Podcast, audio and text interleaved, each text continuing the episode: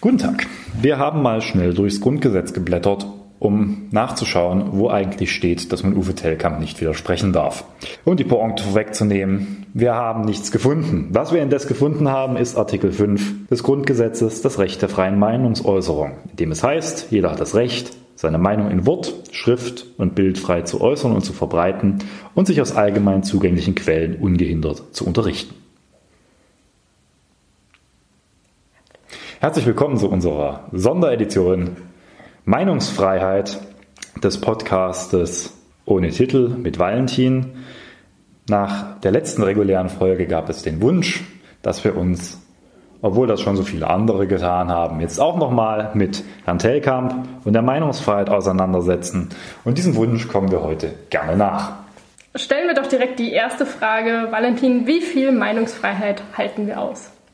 Ich glaube, wir halten sehr viel aus. Unsere Meinungsfreiheit schützt ja nahezu jede Meinung. Und damit halten wir auch unsäglichen Stuss aus, genauso wie massive Provokationen. Wir halten auch Verschwörungstheorien aus in unserer Gesellschaft. Es ist nicht so, dass man die ja nicht äußern darf, sondern ganz im Gegenteil.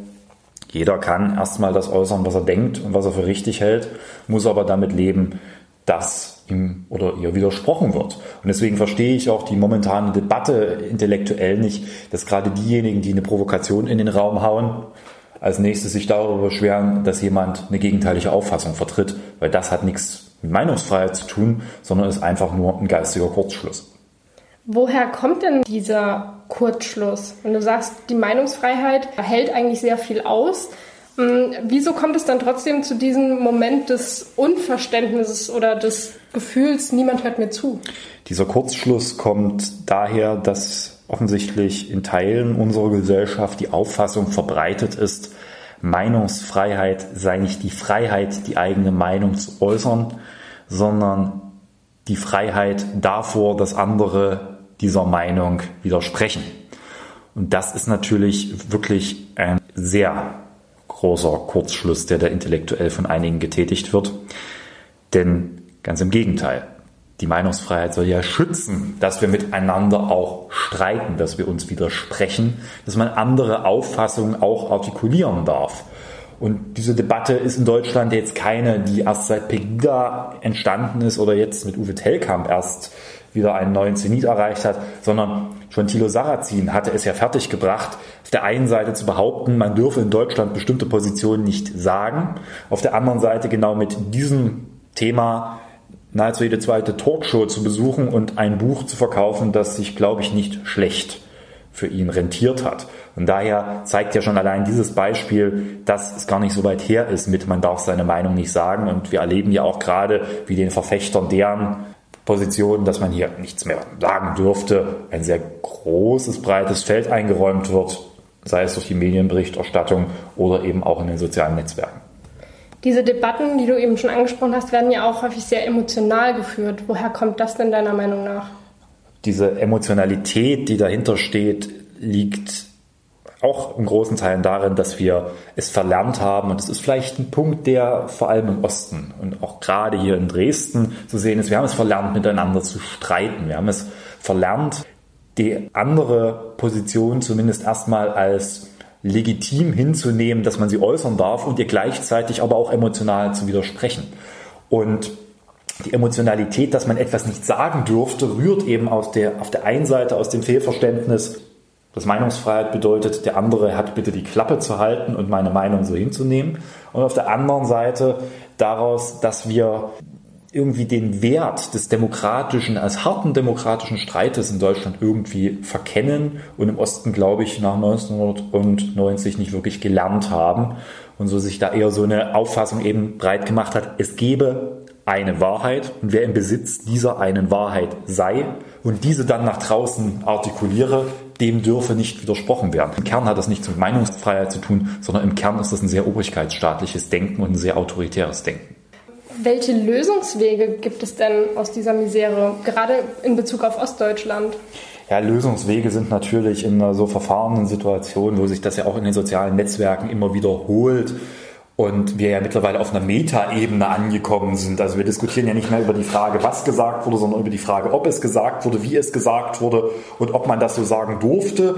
Es ist sehr schwierig noch mit einfachen Lösungen irgendwie ranzukommen. Ich glaube, wir brauchen auf der einen Seite, das klingt vielleicht jetzt paradox, mehr Streit in unserer Gesellschaft und auf der anderen Seite mehr Gelassenheit. Wir brauchen mehr Streit über die wesentlichen Fragen, die unsere Gesellschaft tangieren, über die wesentlichen politischen Fragen, und zwar auch eine harte, emotionale Auseinandersetzung, damit auch Positionen klar und deutlich werden. Und dann darf eben Streit auch nicht als etwas Lähmendes verpönt werden, wie es übrigens viele wiederum derjenigen tun, die sich heute so lautstark für Meinungsfreiheit aussprechen, die behaupten ja gerne, dass die Politiker nicht streiten sollen, sondern endlich mal machen sollen. Und wir brauchen Gelassenheit auf der einen Seite darüber, dass nicht alles was an Positionen gegen meine Meinung aufgebaut wird, noch lautstark artikuliert wird, dazu dienen soll, dass ich meine Meinung unterdrückt werden soll, sondern dass das ein legitimer Widerspruch ist. Also Gelassenheit darüber, dass andere Positionen nicht ein Angriff auf mein Recht als Meinungsfreiheit sind, sondern einfach ein Angriff auf meine Position. Das müssen wir stärker voneinander trennen. Natürlich hilft da mehr politische Bildung, aber auch mehr vorgelebte Beispiele auch in der Politik, harten emotionalen Auseinandersetzungen mit gleichzeitig einer Gelassenheit, gegenüber demjenigen, die mich angreifen. Kommen wir noch auf den Aspekt der Sprache zu sprechen. Welche Bedeutung hat denn Sprache? Welche Macht geht von Sprache und ihrem angewandten Gebrauch aus? Sprache ist und bleibt eine der wirkmächtigsten Artikulationen, die es in der Politik und überhaupt in der Gesellschaft gibt. Worte können genauso gut zu vergifteten Hass werden und aus Hass kann schlimmste rassistische Anschläge werden, genauso wie aus Worte eine große positive Emotionalität und eine Begeisterung für die Sache ausgelöst werden kann. Ich glaube, wir müssen uns alle viel, viel stärker auch immer wieder in der Politik bewusst werden, welche Macht eben Sprache hat und wie wir sie auch verwenden. Und dabei müssen wir uns auch bewusst sein, dass wir vielleicht auch sprachlich nicht über jedes Stöckchen springen sollten, was uns da gerade hingehalten wird und Sachen auch nicht unnötig überdramatisieren sollten.